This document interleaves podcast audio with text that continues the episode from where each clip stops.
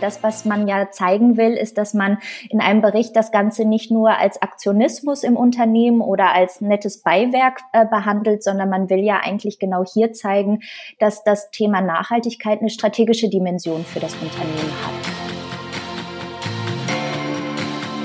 Ganz oft erlebt man das ja auch, dann wird die Kommunikationsabteilung beauftragt, äh, sorgt mal dafür, dass ein Nachhaltigkeitsbericht da ist. Ähm, ich glaube tatsächlich, es braucht wesentlich mehr unterschiedliche interne Stakeholder. Hi und herzlich willkommen zum Podcast Sustainable Business Champions, dein Podcast zur Nachhaltigkeit in Unternehmen. Diese Folge ist eine Kooperation mit dem Bundesverband Nachhaltige Wirtschaft, ein starkes Netzwerk nachhaltiger Unternehmen. Der BNW setzt sich für zukunftsorientiertes Wirtschaften und faire Marktbedingungen ein. Heute freue ich mich, Marie-Lucie Linde von den Sustainable Natives im Gespräch zu haben. Die Sustainable Natives bestehen aus selbstständigen Unternehmern und Unternehmerinnen, die sich zu einer Genossenschaft zusammengeschlossen haben. Die Genossenschaft berät ihre Kunden rund um das Thema Nachhaltigkeit. Marie ist Expertin für Nachhaltigkeitskommunikation und möchte Menschen motivieren, ihre Perspektive um Nachhaltigkeit zu erweitern. Mit Marie-Lucie spreche ich heute über Nachhaltigkeitsberichte. Herzlich willkommen, Marie-Lucie Linde, heute zum Podcast Sustainable Business Champions, der Podcast zur Nachhaltigkeit in Unternehmen. Und ich freue mich riesig, dass du heute hier mit dabei bist. Ja, ich freue mich auch riesig. Danke für die Einladung. Sehr gerne. Und mich freut es ja ganz besonders, dass du heute hier bei mir im Podcast sitzt. Denn äh, was du wahrscheinlich nicht weißt, ist, dass ich vor ungefähr, war es vielleicht so ein Jahr oder anderthalb Jahre, dass ich so ein bisschen angefangen habe, im Internet zu recherchieren, was gibt es denn für Podcasts und Blogs zum Thema Nachhaltigkeit in Unternehmen, weil ich festgestellt habe, dass es schon recht viel gab zu Nachhaltigkeit im Privatleben, aber recht wenig zu Unternehmen. Mhm. Und da bin ich tatsächlich auf einen Podcast mit dir gestoßen. und es war damals so ziemlich der einzige Podcast zu dem Themenbereich und ich war total begeistert. Und damals war es noch so, oh wow, und ein Podcast, wir machen Podcast und jemand nimmt daran teil. Und jetzt habe ich meinen eigenen Podcast und du bist zu Gast. Und ähm, ja, für mich ist so ein bisschen das Gefühl, da schließt sich der Kreis wieder. Und deswegen freut es mich nochmal ein Schicken, ähm, dass du heute hier mit dabei bist und äh, wir gemeinsam über das Thema Nachhaltigkeitsbericht sprechen. Mhm. Ja, ein ganz besonderes Thema, was gerade viele Unternehmen durchaus auch umtreibt, gerade jetzt zu dieser Jahreszeit auch tatsächlich. Genau. Mhm. Ja. Ja. Und vielleicht ein bisschen zum Hintergrund. Ähm, in den 90er Jahren sind ja die ersten Umweltberichte und Umwelterklärungen entstanden. Mhm. Und so Mitte der 90er Jahre wurden dann die Umweltberichte auch um soziale Kriterien der Nachhaltigkeit erweitert. Mhm. Und im Jahr 2009 entstand dann auch ein Ranking für Nachhaltigkeitsberichte mit Bewertungskriterien. Und heute, wie du schon gesagt hast, ist es eigentlich schon gang und gäbe in den meisten Unternehmen, dass auch Nachhaltigkeitsberichte kleiner oder auch umfangreicher erstellt und auch veröffentlicht werden. Und ich würde mich heute gerne mit dir zur Vorgehensweise unterhalten. Mhm. Und äh, ein bisschen austauschen, was sind die wichtigsten Schritte und was sind vor allem wichtige Dinge, worauf man achten sollte bei der Nachhaltigkeitsberichterstellung. Das sind sehr genau. wichtige Punkte, die man sich da auf jeden Fall mal anschauen sollte, definitiv. Ja, genau. Und zwar gibt es ja als erstes das Konzept, das erstellt werden sollte. Also erstmal eine, eine Idee, eine Vorgehensweise, dann, äh, wie man es auch aus der Nachhaltigkeitsstrategieentwicklung kennt, die Ausarbeitung von wesentlichen Aspekten, also welche Themen denn überhaupt auch wesentlich für ein Unternehmen sind. Dann auch die Recherche der entsprechenden Daten und Fakten, mhm. dann die Erstellung der Texte, zum Schluss natürlich auch noch das Layout und dann die Veröffentlichung und die Prüfung von den Nachhaltigkeitsberichten. Mhm. Was sind denn aus deiner Erfahrung bei diesen Schritten wichtige Punkte, auf die man achten sollte? Also gerade wenn man als Unternehmen sagt, Offenheit, Transparenz und auch ehrliche Kommunikation ist ganz wichtig. Und wenn jetzt ein Unternehmen sagt, ich möchte mich zum ersten Mal so auf den Weg machen, einen Nachhaltigkeitsbericht zu erstellen, und mir Gedanken dazu machen, was sind denn so die ersten wichtigsten Punkte?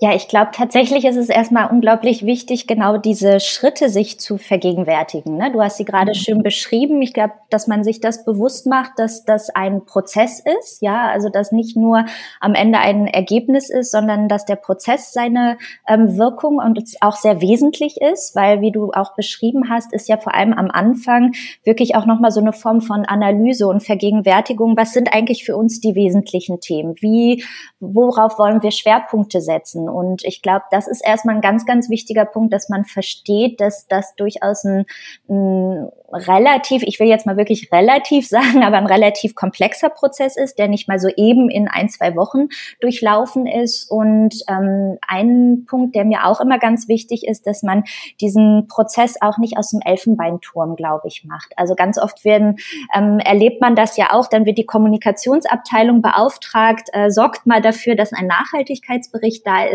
Ähm, ich glaube tatsächlich, es braucht wesentlich mehr ähm, unterschiedliche interne Stakeholder, um da einen wirklich schönen Bericht auch zu machen, der auch die Wertschöpfung und auch die, das Facettenreichtum eines Unternehmens in Sachen Nachhaltigkeit auch ähm, darstellen kann. Das heißt, ich glaube, das sind so ganz wichtige Punkte, sich erstmal zu vergegenwärtigen. Das ist ein komplexer Prozess und man braucht da tatsächlich auch einfach ein paar mehr Menschen, um da auch alle Ideen und Impulse auch ähm, ja, an, an einen Ort sozusagen auch zusammenzuführen. Mhm. Das heißt, gerade schon, wenn es darum geht, ein Konzept zu erstellen und auch die wesentlichen Aspekte herauszuarbeiten, dass man sich auch in dem Zuge klar macht, welche Bereiche im Unternehmen sind denn relevant und die Person dann auch an einen Tisch zusammenbekommt, um es dann auch gemeinsam zu erarbeiten.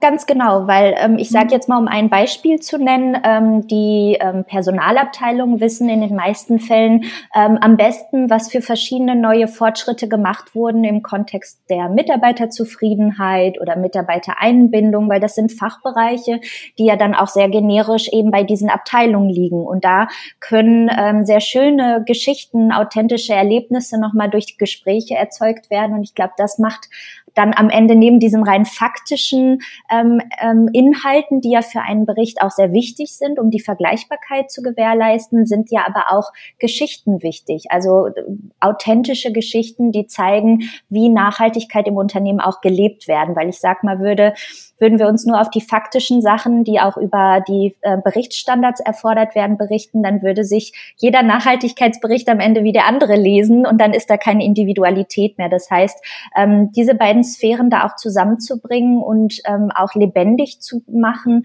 ähm, finde ich, ist ein ganz entscheidender Punkt. Mhm. Okay.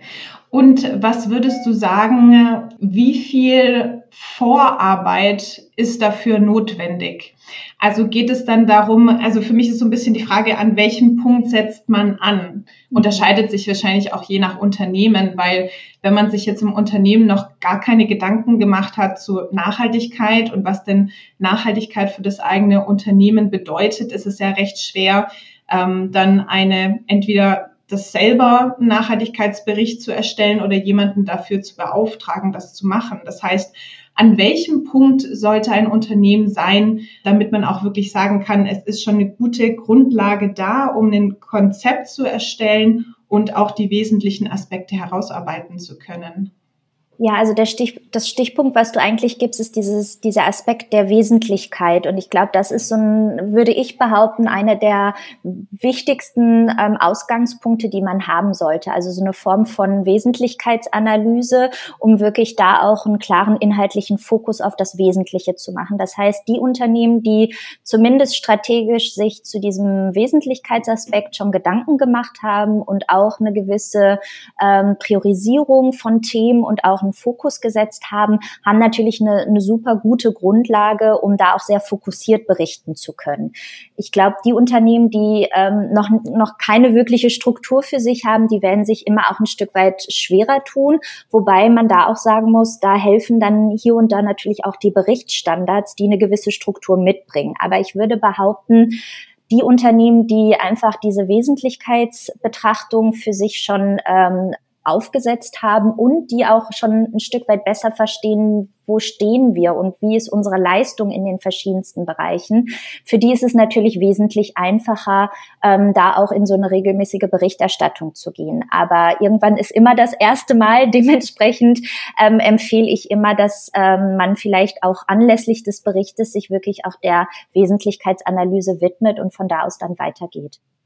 Mhm, ja, und in dem Zuge auch eine eigene Nachhaltigkeitsstrategie ähm, entwickelt. Ganz genau. Mhm. Ja, das ist ja der Grundsatz, weil das, was man ja zeigen will, ist, dass man in einem Bericht das Ganze nicht nur als Aktionismus im Unternehmen oder als nettes Beiwerk äh, behandelt, sondern man will ja eigentlich genau hier zeigen, dass das Thema Nachhaltigkeit eine strategische Dimension für das Unternehmen hat. Ne? Und dass auch da nach dem strategischen Fokus gehandelt wird. Und ich glaube, das ist ganz, ganz wichtig, dass man das auch über den Bericht ähm, ja transparent machen kann. Mhm, ja, genau. und dann ist es ja so, wie du schon auch beschrieben hast, dass eben dementsprechend der Erstaufwand etwas höher ist. Das heißt, die mhm. eigene Nachhaltigkeitsstrategie zu entwickeln, sich bewusst zu machen, was bedeutet Nachhaltigkeit für uns, wo können wir einen Beitrag leisten, wo möchten wir und wo ist es sinnvoll, etwas zu tun. Mhm. Ähm, dann auch dieses Konzept zu erstellen, auch intern zu informieren, und eben auch die verschiedenen Fachbereiche, wie du es schon schön an dem Beispiel Personalabteilung dargestellt hast, mit zu involvieren. Das heißt, der Erstaufwand ist erst einmal höher, bis man das dann so dieses Konzept hat und auch die eigene Nachhaltigkeitsstrategie. Und in dieser Vorgehensweise, wenn man das dann hat, geht es ja zu dem Punkt auch Daten und Fakten erheben. Mhm. Ja. Gibt es da auch etwas, wo du sagst, es ist sinnvoll, am Anfang darauf zu achten, vielleicht bestimmte Systeme oder Vorgehensweisen, damit man eben nur im ersten Mal einen höheren Erstaufwand hat und dann in den nächsten Jahren sozusagen schon eine gute Basis hat, auf die man dann weiter aufsetzen kann? Ja, unbedingt. Also ich glaube, das ist so die eine der Kernherausforderungen ähm, in diesem Prozess, das Thema Datenerfassung. Ähm, grundsätzlich glaube ich, helfen da eben auch diese Berichtsstandards wieder, zumindest erstmal eine Orientierung zu bekommen, was für Daten sind relevant, worauf muss ich Antwort geben. Ja, also das ist schon mal, glaube ich, ein ganz zentraler Punkt.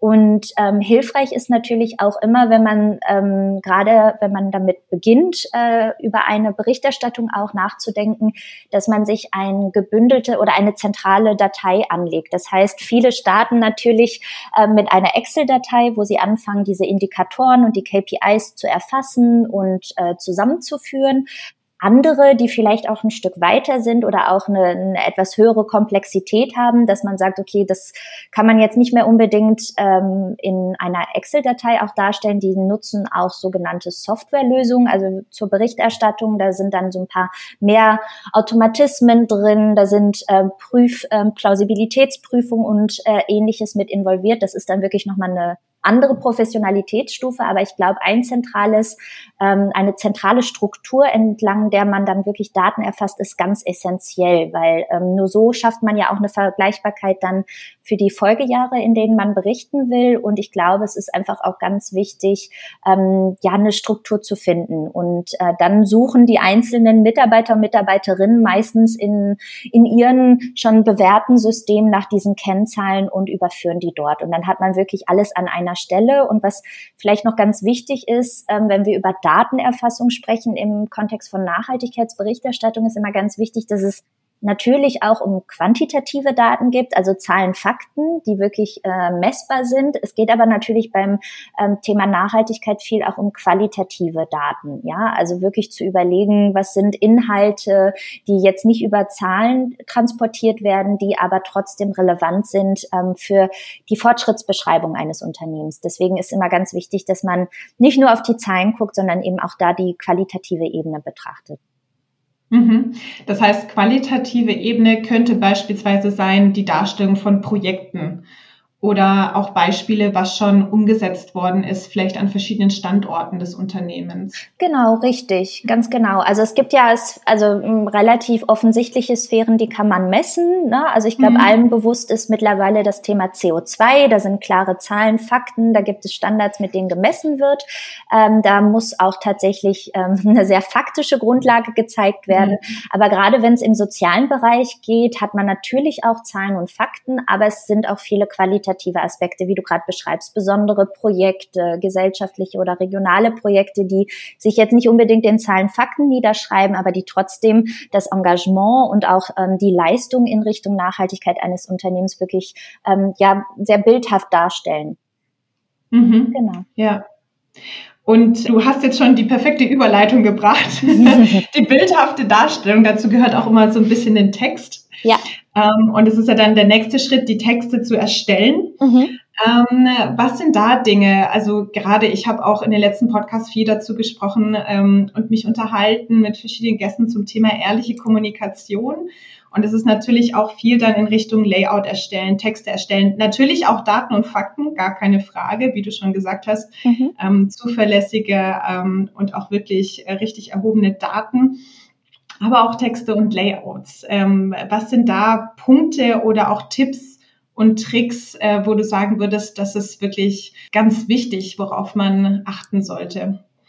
Ja, also ich glaube, ein ganz wichtiger Punkt ist ähm, für die Wirksamkeit eines Berichtes finde ich immer die den Hinweis zu sagen, so so lang wie nötig wirklich zu werden. Also ne, manchmal ist weniger tatsächlich mehr. Ähm, das muss man mhm. hier bei an der Stelle sagen, weil wir alle haben auch die letzten Jahre, du hast es ja schön beschrieben, gesehen, wie sich diese Berichterstattung entwickelt hat und es ist irgendwie doch immer so geblieben, dass diese Berichte in den Schubladen verschwunden sind und mhm. damit es wirklich gelesen wird, würde ich behaupten, sollte hier einfach auch das Thema ähm, Kompaktheit, ja, also so fokussiert wie möglich auch zu schreiben und nicht zu schwadronieren, sage ich jetzt schon mal fast, sondern wirklich sehr pointiert zu sein. Ähm, ich glaube auch, ähm, man tut sich einen Gefallen, auch eine einfache Sprache zu wählen, weil das Thema an sich ist schon komplex. Wenn man das jetzt zu wissenschaftlich, zu komplex macht, auch da verliert man, glaube ich, äh, das Interesse des Lesers. Ähm, und ich glaube auch, ja, einfach sehr authentisch und nahbar zu sein, sowohl im Layout als auch in der Sprache. Ja, dass man merkt, das ist kein gekünsteltes Marketing-Sprech, sondern einfach, ähm, ja, die Geschichte, ja, die Nachhaltigkeitsgeschichte des Unternehmens und die wird erzählt und die wird authentisch erzählt. Ich glaube, das sind so wichtige Punkte und da sage ich auch immer, ähm, unbedingt vermeiden, im Layout irgendwie gefühlt immer nur Stockmaterial zu nehmen, weil da ist überhaupt keine Authentizität drin. Ja, also wirklich auch zu gucken, wie kann man ähm, der Nachhaltigkeit Gesichter geben. Ne? Also wie kann man auch mhm. Mitarbeiter und Mitarbeiterinnen, Personen in den Fokus stellen, die ihre Geschichten erzählen, weil dadurch wird es lebendig und dadurch kriegt äh, ja Nachhaltigkeit auch irgendwie eine Persönlichkeit im Unternehmen oder Persönlichkeiten sind ja meistens mehrere Menschen und das finde ich immer ganz wichtig, dass man das berücksichtigt, sowohl im Schreiben als auch im Layout. Mhm. Das heißt, ruhig auch mal ähm, sage ich mal, die Nachhaltigkeitsverantwortlichen im Unternehmen sich zurücknehmen und auch wirklich die verschiedenen Fachbereiche und auch Vertreter und Vertreterinnen ähm, des Unternehmens mal in den Nachhaltigkeitsbericht gehen lassen, sprechen lassen und auch berichten lassen. Unbedingt. Also ich glaube, jeder Nachhaltigkeitsmanager oder Managerin, die sich da inszeniert und sagt, ich alleine hier treibe das Thema, ähm, würde sich damit keinen Gefallen tun. Und das ist es ja. Meistens lebt das Thema ja in den verschiedenen Fachbereichen und die wissen auch am besten, wie sie das Thema am Kerngeschäft leben. Ne? Das ist immer mhm. ganz, ganz wichtig. Und deswegen würde ich da unbedingt immer den Mut zusprechen, ähm, dem Thema mehr Gesichter zu geben. Und man wird sehen, das motiviert viele in diesem Prozess involviert zu sein. Ja, also da entsteht eine neue Motivation, auch eine neue Identifikation mit dem Thema. Und das ist ein ganz wertvoller Effekt, der den, der ähm, diesen Prozess auch sehr besonders macht. Also ich finde es schon unheimlich hilfreich, wenn man nicht nur eine Person oder nicht nur eine Abteilung Nachhaltigkeitsbericht hat. Also für mich persönlich erhöht es auf jeden Fall die Glaubwürdigkeit. Mhm. Aber nichtsdestotrotz denkt man dann natürlich immer, naja, das sind die Mitarbeitenden, die müssen das ja sagen. Die würden ja nichts nachhaltig, also nichts Negatives berichten. ja. Gibt es da noch etwas? Also ich habe auch schon öfters mit Bekannten diskutiert und mhm. die haben auch gesagt, naja, die Geschäftsleitung muss das ja sagen oder die Fachabteilung muss das ja sagen oder auch die Mitarbeitenden, die würden ja in der Öffentlichkeit jetzt nichts Negatives äußern. Gibt mhm. es noch etwas, was da auch nochmal bei der Glaubwürdigkeit helfen kann?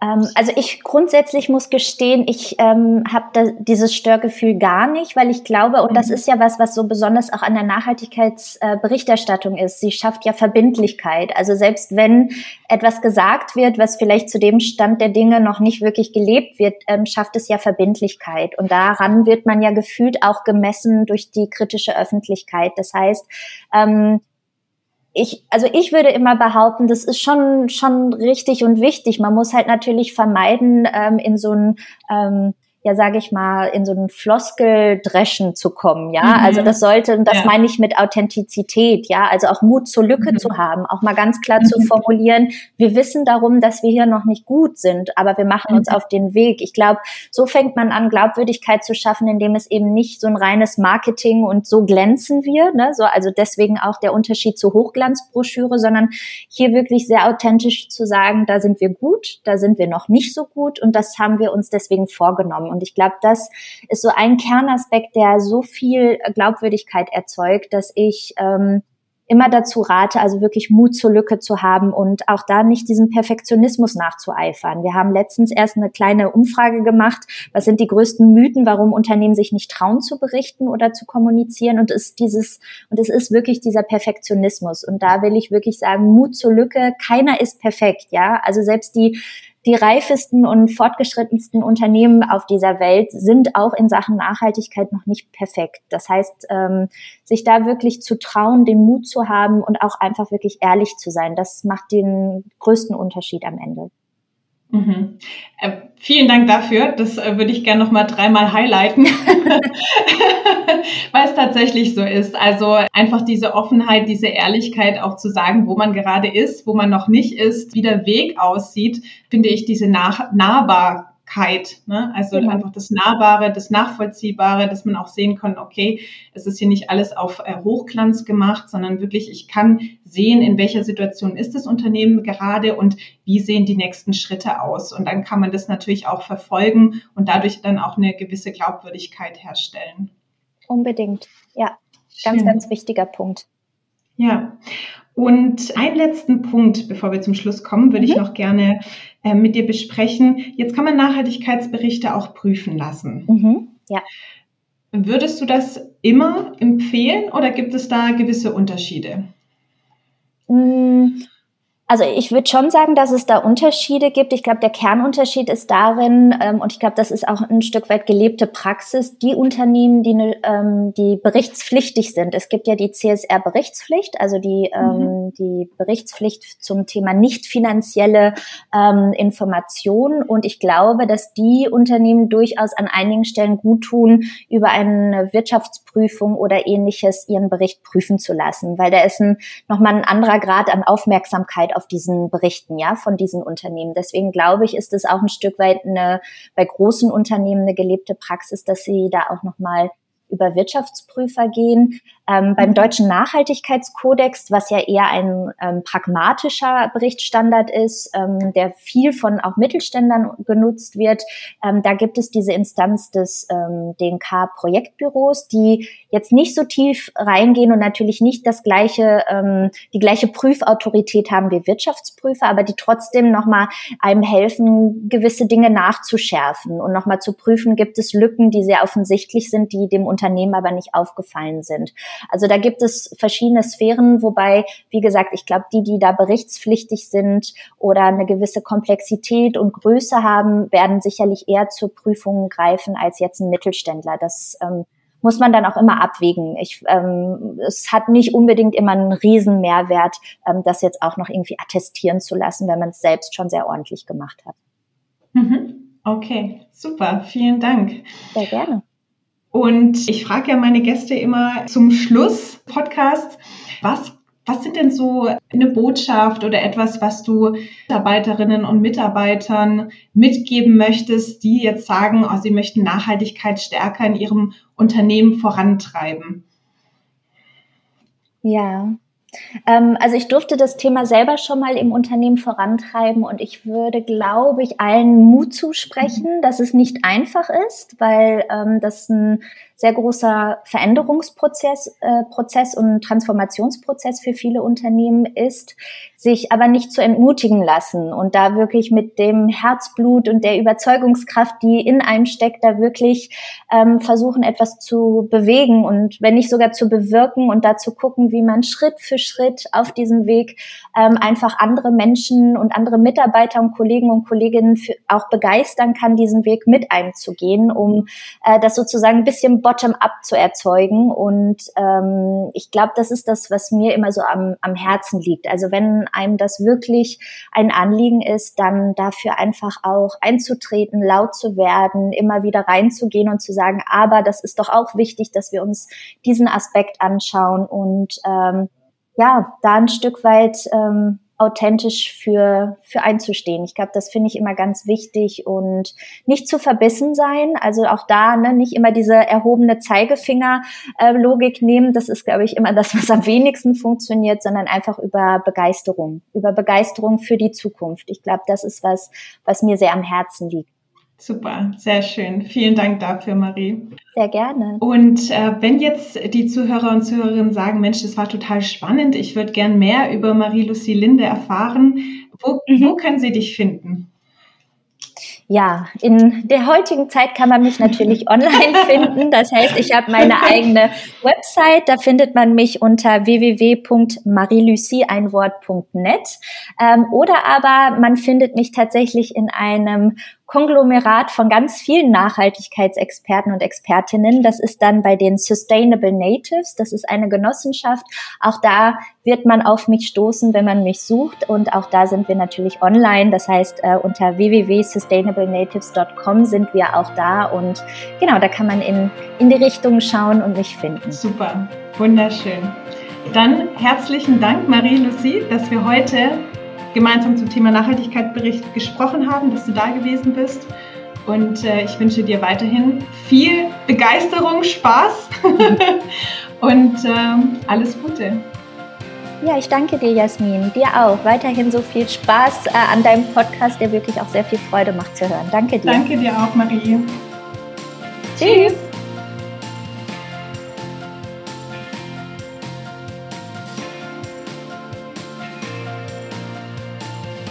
Schön, dass du heute dabei gewesen bist zum Podcast Sustainable Business Champions. Wenn du mehr zum Thema Nachhaltigkeit in Unternehmen erfahren möchtest, dann abonniere jetzt diesen Podcast auf iTunes oder Spotify. Lass mir gerne ein Like da und teile den Podcast direkt mit Freunden und Bekannten. Weitere Infos zu Nachhaltigkeit findest du auf meiner Seite www.jasminhorn.com. Schau doch gern mal vorbei. Ich freue mich, dich in der nächsten Folge von Sustainable Business Champions wieder an Bord zu haben. Bleib weiterhin engagiert und begeistert für das Thema Nachhaltigkeit. Ich wünsche dir alles Gute, viel Spaß und bis zum nächsten Mal.